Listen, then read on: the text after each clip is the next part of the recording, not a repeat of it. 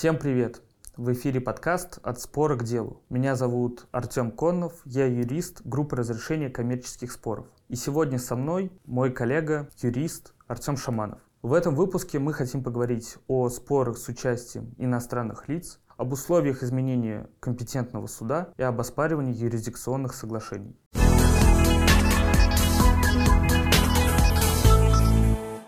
Коллеги, давайте перейдем к наиболее животрепещущей теме, это к спорам подсанкционных лиц. Кратко давайте сначала обратимся к предыстории этого вопроса. Как известно, в июне 2020 года в АПК внесли достаточно небольшие по объему правки, которые касаются регулирования именно споров с подсанкционными лицами. Собственно, э, в АПК добавили статью 248 прим. 1 и 248 прим. 2. 248 прим. 1 регулировал вопросы исключительной компетенции арбитражных судов, то есть были установлены новые правила отнесения к исключительной компетенции российских судов споров с иностранными лицами. Статья 248 прим. 2 регулировала вопросы наложения так называемых антиисковых мер мер, которые накладывают российские арбитражные суды в отношении иностранных контрагентов и которые запрещают им либо возбуждать производство в иностранной юрисдикции, либо продолжать производство в иностранном форуме.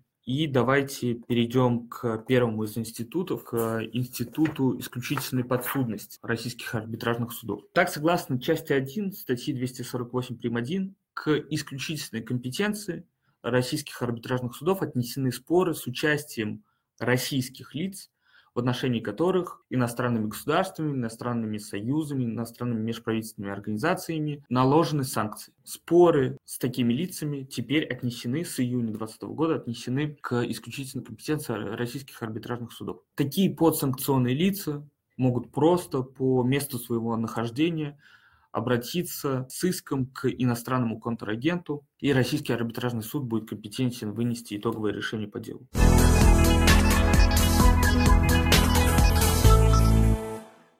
Для чего вообще нужен этот институт?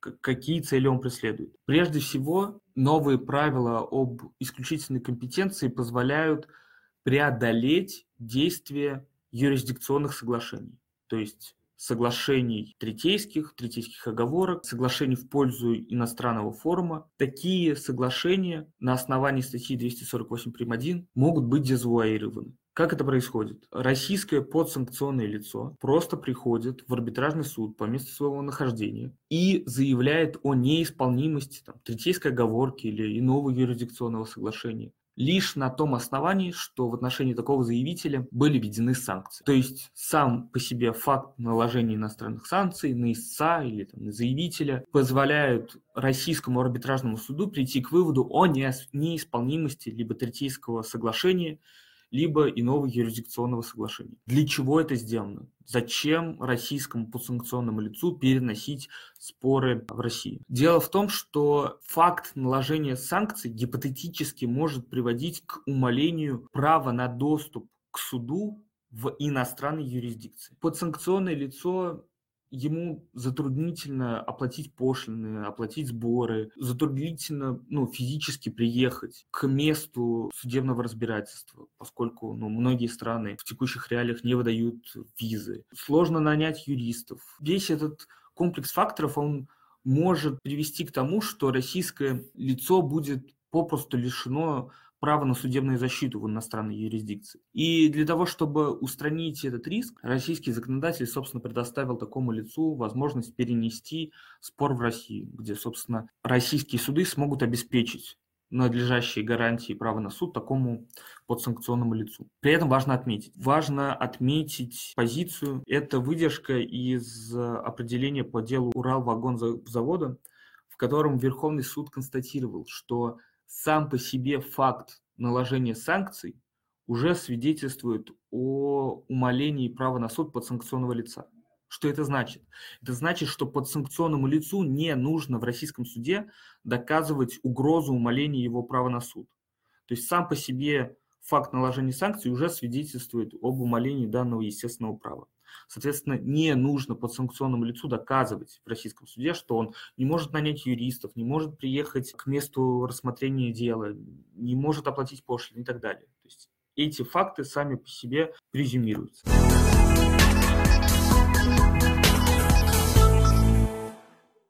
Да, это вот что касалось института переноса споров из иностранной юрисдикции в России. Давайте еще теперь кратко рассмотрим институт антиисковых мер. Артем сейчас нам об этом расскажет. Да, собственно, институт э, антиисковых мер, он э, преследует такие же, собственно, цели, как и э, те, о которых сейчас говорил Артем относительно переноса споров в Российскую Федерацию по статье 248 прим. 1. Институт антиисковых мер предусмотрен на статьей 248 прим. 2 и предполагает, что подсанкционное лицо может обратиться в арбитражный суд России, опять же, с требованием запретить иностранному контрагенту возбуждать или продолжать судебные арбитражные разбирательства в иностранных форумах, э, судах. Данный институт направлен на пресечение нарушений права подсанкционного лица на суд в иностранной юрисдикции. Каким образом? Запрещая иностранному контрагенту судиться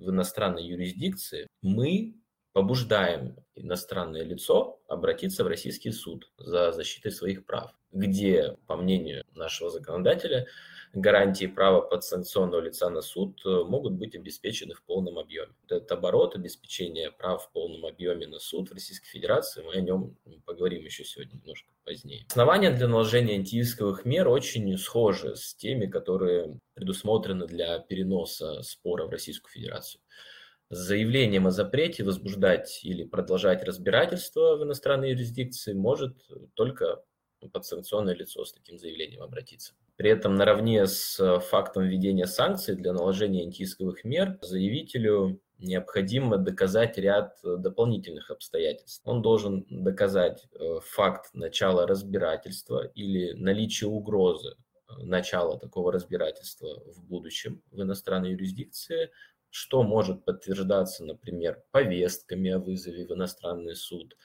уведомлениями о начале арбитражного разбирательства, досудебными претензиями. Нужно отметить, это очень важно, наверное, для понимания, что этот институт антиисковых мер, он носит сугубо локальный характер, то есть наложение таких мер не препятствует началу разбирательства в иностранной юрисдикции, поскольку данные меры направлены прежде всего иностранному контрагенту. Наши суды не стремятся таким образом, налагая антиисковые меры, ограничить э, компетенцию иностранного суда. То есть такие меры не препятствуют иностранному суду все же возбудить производство и принять итоговое решение по делу. Более того, у подсанкционного лица, который добился наложения антиисковых мер, если у него имеются активы в иностранной юрисдикции, то итоговое решение, принятое э, в иностранном суде, может быть исполнено за счет таких активов за рубежом, несмотря на принятие российским судом антиисковых мер. При этом исполнимость антиисковых мер обеспечивается судебным штрафом который подлежит уплате иностранной стороной в случае возбуждения иностранного разбирательства или его непрекращения. Ну, то есть мы накладываем антиисковые, меры и под страхом штрафа, который может последовать за нарушение начала разбирательства в иностранной юрисдикции, под таким штрафом, э, под страхом этого штрафа иностранное юридическое лицо не будет начинать или продолжать разбирательство в иностранной юрисдикции. При этом размер штрафа определяется на основании судейского усмотрения, но он не может быть больше размера исковых требований, которые предъявлены в иностранный суд. К институту антиисковых мер имеет смысл обращаться в тех ситуациях, когда у иностранного контрагента имеются активы в Российской Федерации. Тогда риск обращения взыскания на эти активы будет э, косвенным образом обеспечивать да, соблюдение антиисковых мер иностранным контрагентам под страхом того, опять же, что он может лишиться каких-то своих активов, на них может быть наложено взыскание Российской Федерации. Давайте теперь перейдем непосредственно к практике э, применения. Активная фаза применения норм о принудительном переводе споров в Российскую Федерацию и наложении антиисковых мер началась во второй половине 2021 года и до сих пор продолжается. За полтора года применения данных институтов начали складываться определенные тренды и прояснились некоторые вопросы, которые требуют уточнения в судебной практике.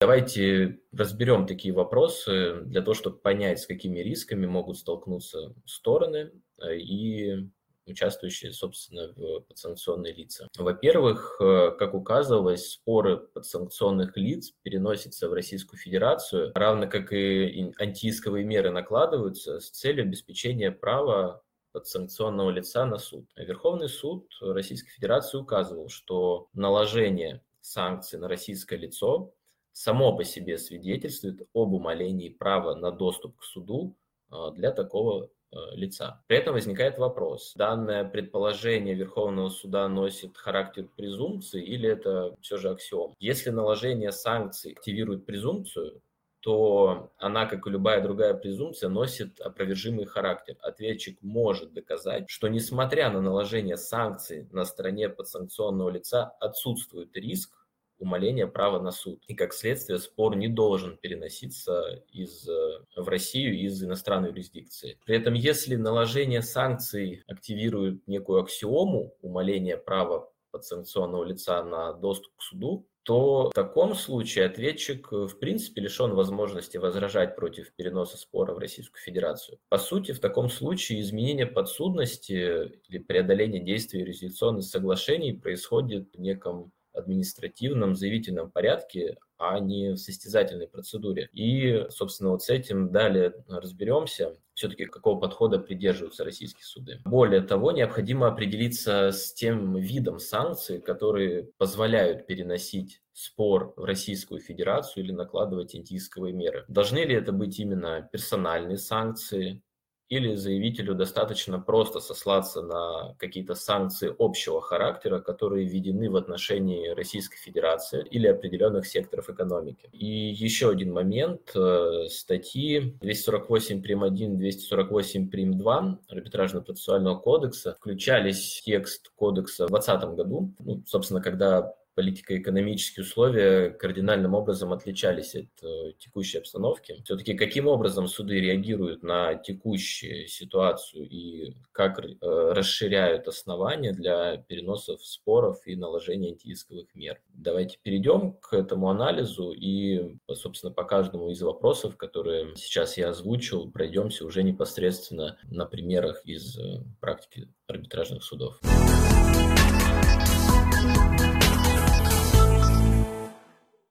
Ранее обращали ваше внимание на дело Уралвагонзавода. В нем Верховный суд сказал, что э, сам по себе факт наложения санкций, он свидетельствует о умалении права на суд подсанкционного лица. И важно разобраться, вот это вот суждение Верховного суда, оно носит характер презумпции или это все-таки аксиома права? В чем принципиальная разница? Если это презумпция, то ее, как и любую другую презумпцию, можно опровергнуть. Если мы исходим из того, что наложение санкций активирует презумпцию, ответчик может прийти в процесс, согласиться с тем, что да, действительно, на истца наложили э, санкции, но это не привело к умалению его права на суд в иностранной юрисдикции. Ответчик может представить доказательства того, что истец по-прежнему может оплатить пошлины, он уже нанял иностранных юристов, и вообще он живет в иностранной юрисдикции и не составляет труда ему посетить заседание. То есть если ответчик представит такие доказательства и убедит в суд, что отсутствует умаление права на суд, он может воспрепятствовать переносу спора в России. Он может убедить российский суд в том, что спор все равно надо оставить в иностранной юрисдикции. Или же наоборот, мы исходим из того, что наложение санкций активирует аксиому, и во всех случаях, в 100% кейсов, наложение санкций всегда влечет умаление права на суд. И в таком случае все споры подсанкционных лиц нужно переносить всегда в Россию. И у ответчика не имеется никаких возможностей воспрепятствовать этому процессу. То есть вопрос на самом деле состоит в том, что мы вопрос о подсудности спора разрешаем в состязательной процедуре, как это должно быть, то есть с предоставлением ответчику возможности представить свои возражения по данному вопросу, или мы разрешаем этот вопрос в административном, заявительном характере, то есть подсанкционному лицу достаточно подать заявление о переносе спора, и это неименуемо влечет собственно, к положительному для заявителя результату. И практика арбитражных судов Московского округа, к сожалению, показывает нам, что данные вопросы, они разрешаются именно в административном порядке, а не в состязательной процедуре. Для этого давайте обратимся к делу БМ-банка. Краткая фабула. БМ-банк подсанкционное лицо и а, предъявил иск к итальянской компании ВСГМ в обосновании наличие компетенции СГМ на рассмотрение этого иска, он ссылался на то, что он является подсанкционным лицом и вообще он не может оплатить пошлины и нанять юристов для рассмотрения этого спора в международном арбитражном э, суде, в третейском суде. В ответ на это ответчик предоставил достаточные убедительные доказательства того, что данные доводы несостоятельны, что истец в действительности может и оплатить пошлины, и нанять международные фирмы для того, чтобы защищать свои интересы в иностранной юрисдикции. Суд первой инстанции АСГМ согласился с данными доводами и не стал рассматривать суд спор в России. Он прекратил производство по делу. То есть ответчику удалось убедить суд в том, что умаление права на суд отсутствует, и что спор не нужно переносить в Россию, нужно его оставить в иностранной юрисдикции. Но, к сожалению, данная позиция не устояла.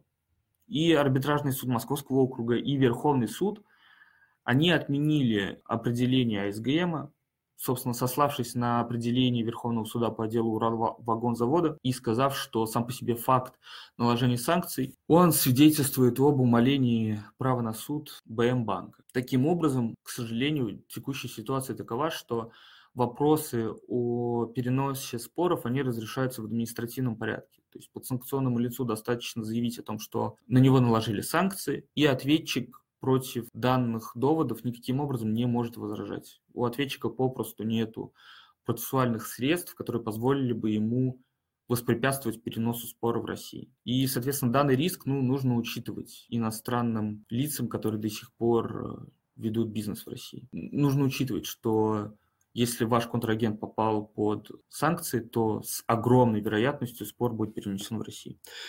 Но разобравшись, собственно, с природой вот этого всего механизма, давайте рассмотрим вопрос о том, какие именно санкции активируют данный механизм. Какие именно санкции должны быть наложены на истца, чтобы позволить ему перенести спор в Россию.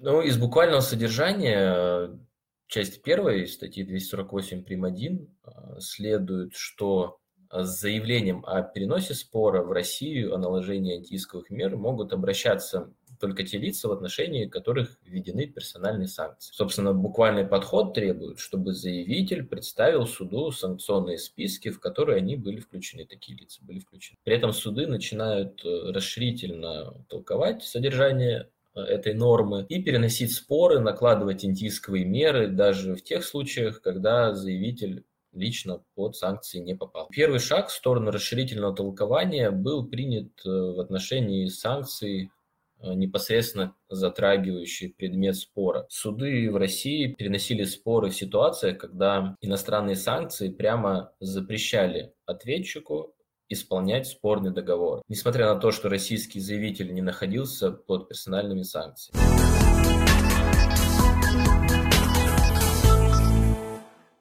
И э, первое дело такое, это дело Талмера против Dell. Dell ответчик. Dell был обязан оказывать истцу услуги по техническому обслуживанию телеком-оборудования. Талмер. Согласно договору, споры должны были разрешаться судами Англии. Как известно, в марте 2022 года США наложили санкции общего характера, которые запрещали оказание в пользу российских лиц услуг по обслуживанию телеком-оборудования двойного назначения. Таким образом, в отношении истца Талмер персональные санкции не вводились. Э, США ввели санкции общего характера, которые запрещали ответчику исполнить основное обязательство по договору. Арбитражный суд города Москвы, руководствуясь э, данным обстоятельством и учитывая, что санкции США прямо запрещают Делу оказание услуг в пользу истца, установил компетенцию на рассмотрение иска. Такой же подход был продемонстрирован и в двух э, других делах, которые были позднее рассмотрены. В одном из дел рейтинговое агентство Fitch э, было обязано предоставить публичный рейтинг Лока банка и его акций. В последующем санкционный режим Европейского Союза запретил Фич оказывать э, такие услуги в пользу российских компаний. Учитывая, что санкции препятствуют исполнению основного обязательства Фич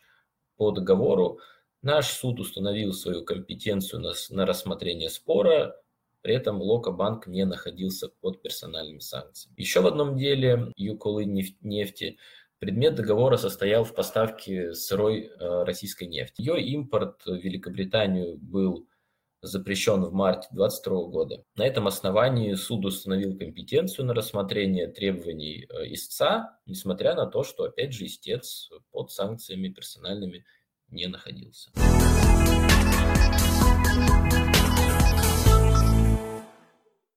Дальнейшие шаги в направлении, скажем так, расширительного толкования оснований для переносов споров в Россию или наложения антиисковых мер предпринимались уже в 2023 году. Во-первых, суды устанавливали компетенцию на рассмотрение исков российских лиц, чьи материнские компании были включены в санкционные списки. Сами истцы при этом под санкции не попали. А некоторые санкционные регламенты Европейского Союза предусматривают, э, что действие санкционных режимов распространяется в том числе на дочерние компании которые на 50 или более процентов принадлежат организациям, включенным в санкционные списки. Соответственно, формально истцы могут не состоять э, в санкционных списках, но действие э, санкционных режимов все равно будет на них распространяться. Собственно, руководствуясь такими обстоятельствами, наши суды устанавливали компетенцию на рассмотрение исков российских лиц, чьи материнские компании включены в санкционные списки. Более того, в текущих реалиях, э, чтобы столкнуться с ограничениями доступа к иностранному суду, в принципе, не обязательно находиться под санкциями. Многие страны перестали выдавать уже, как Артем говорил, визы российским гражданам, в связи с чем представители российского истца не могут принять участие в заседании.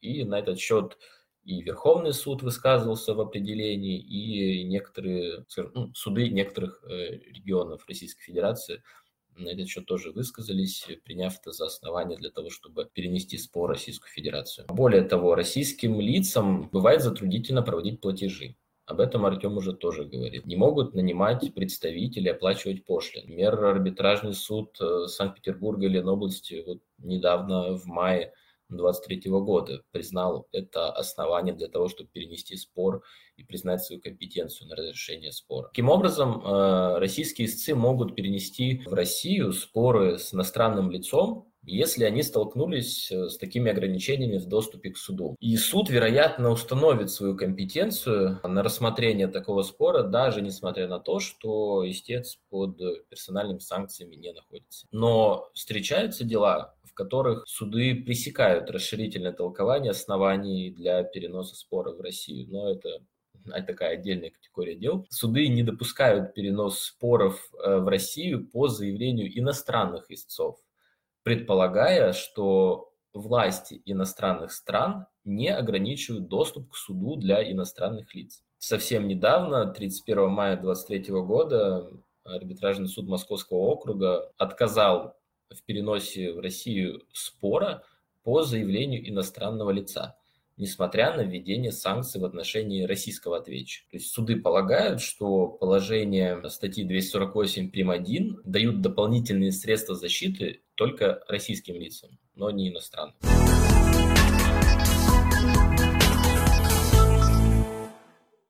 До этого Артем ну, описывал то, что суды российские, они достаточно аккуратно, поступательно расширяли основания для переноса споров и наложения антиисковых мер. То есть общая концепция состоит в том, что переносить можно споры только по заявлениям лиц, которые прямо попали в санкционные списки. Потом суды сказали, ну хорошо, давайте будем переносить в том числе споры, если санкции непосредственно затрагивают предмет спора или затрагивают предмет спорного договора. В последующем суды сказали, ну ситуация такова, что и не попавшие под санкции лица тоже сталкиваются с ограничениями права на суд. Не могут ездить в другие страны к месту разбирательства, давайте их споры тоже будем переносить в Россию. Но мы нашли пару дел, где суды перенесли споры в Россию, руководствуясь исключительно тем фактом, что ответчик по спору является резидентом недружественной страны. То есть суды просто констатировали, что право на суд российскому обществу, российскому юридическому лицу может быть обеспечено исключительно в России. И, по нашему мнению, ну, такая позиция, она чрезмерная. Она чрезмерно ограничивает автономию воли участников гражданского оборота. Потому что если следовать этой позиции, то абсолютно любой спор, в котором участвует иностранное лицо, может быть перенесено в России, вне зависимости от того, имеется или отсутствует угроза умаления права на суд такого российского лица. По нашему мнению, то, то, такая позиция, она чрезмерная. Но опять же, она в настоящий момент она не является преобладающей. Все-таки суды в подавляющем большинстве случаев исследуют наличие или отсутствие санкций, э, применимых к ИСУ или к заявителю. То есть суды ну, в настоящий момент редко, когда переносят э, споры в России лишь на том основании, что ответчик резидент недружественной страны. Но в любом случае нужно следить за тем, чтобы э, эта позиция переросла в какой-то устойчивый тренд.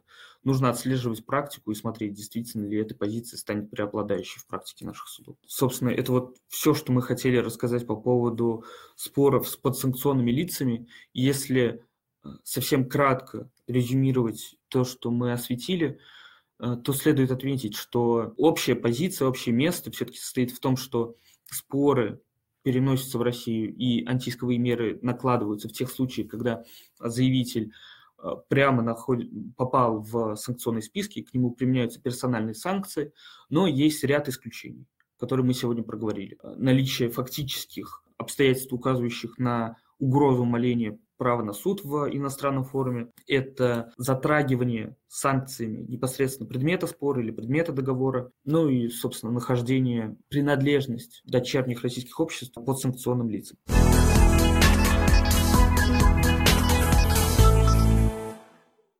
Давайте, да, от санкций будем переходить к более классическим вопросам, которые постоянно возникают в связи с, со спорами с иностранными лицами.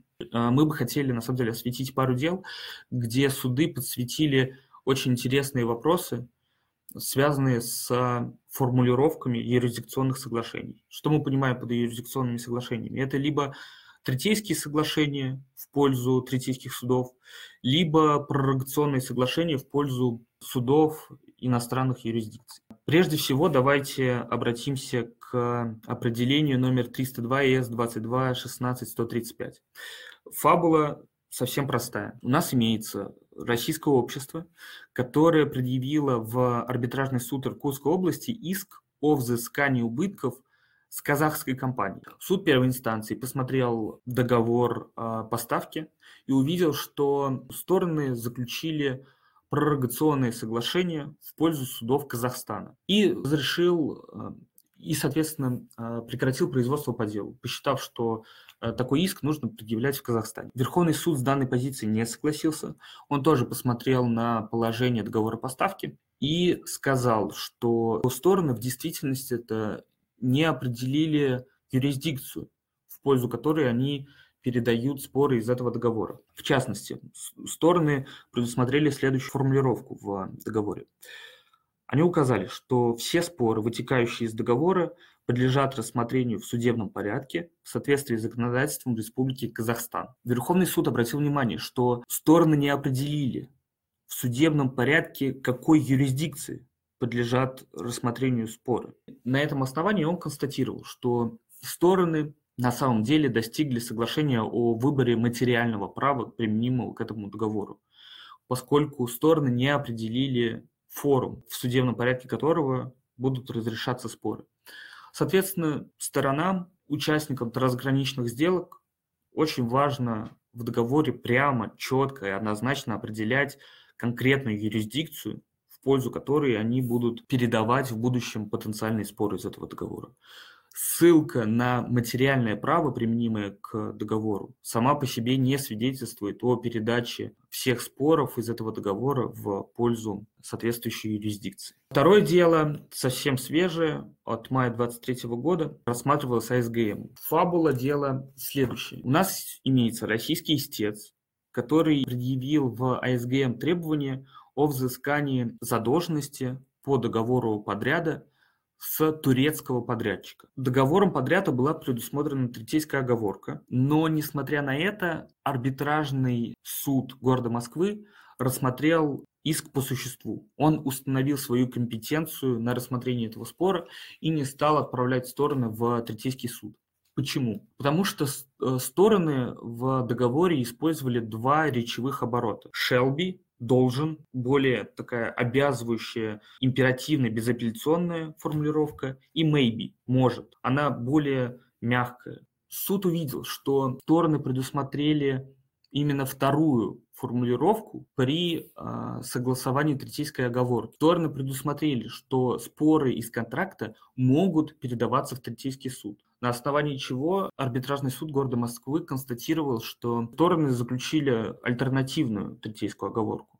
То есть спор из контракта может быть передан как третейскому суду, так и государственному суду, определяемому в соответствии с э, применимым процессуальным законом. Чему нас учит это дело? Тому, что стороны должны очень категорично, ну, очень императивно определять и формулировать содержание юрисдикционных соглашений и третейских оговорок. То есть договор должен однозначно и четко, безапелляционно говорить, что третейский суд или какой-то иностранный форум – это единственный способ разрешения споров из этого договора. Иные формулировки, которые подразумевают какие-то альтернативные варианты, к сожалению, могут быть, привести к тому, что третейская оговорка или юрисдикционное соглашение будет признано неисполнимым российским судом, и российский суд, вопреки там, изначальным договоренностям сторон, рассмотрит спор по существу.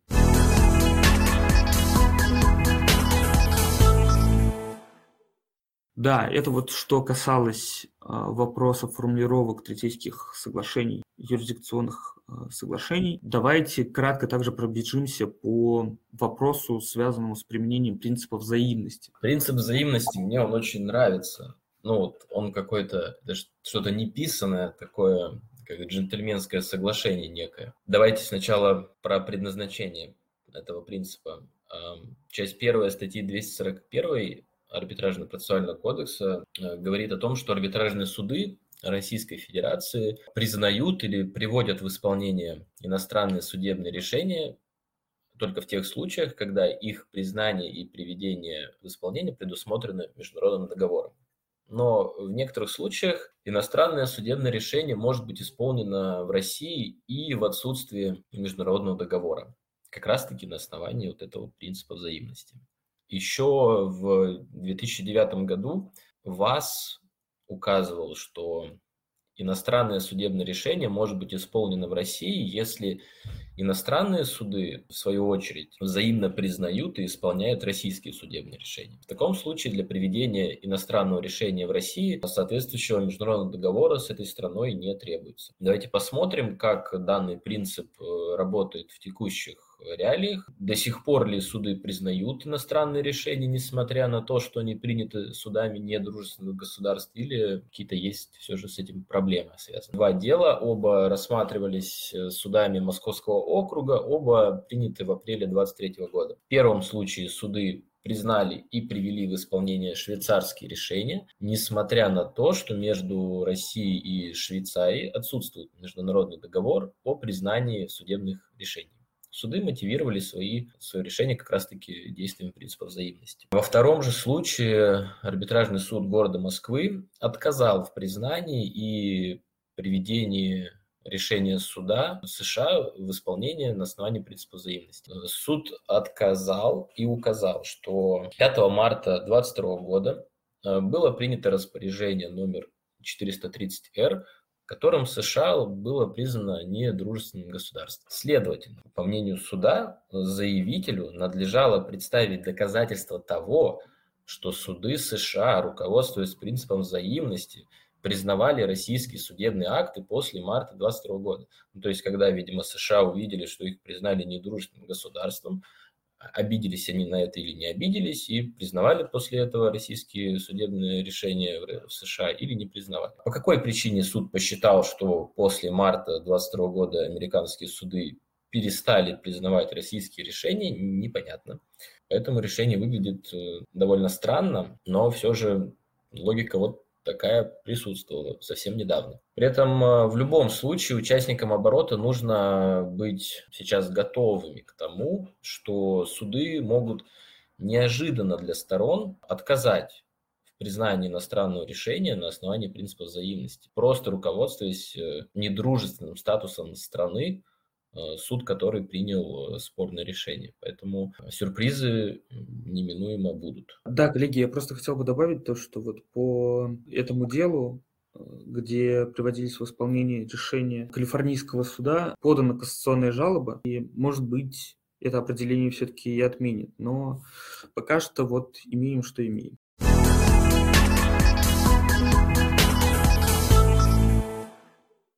Это все, о чем мы хотели поговорить сегодня. Подписывайтесь на подкаст «От спора к делу» в удобных для вас площадках Apple Podcasts, Яндекс Музыки или Podster FM. Ставьте оценки и комментарии. И, конечно, слушайте наши предыдущие выпуски. До новых встреч в эфире.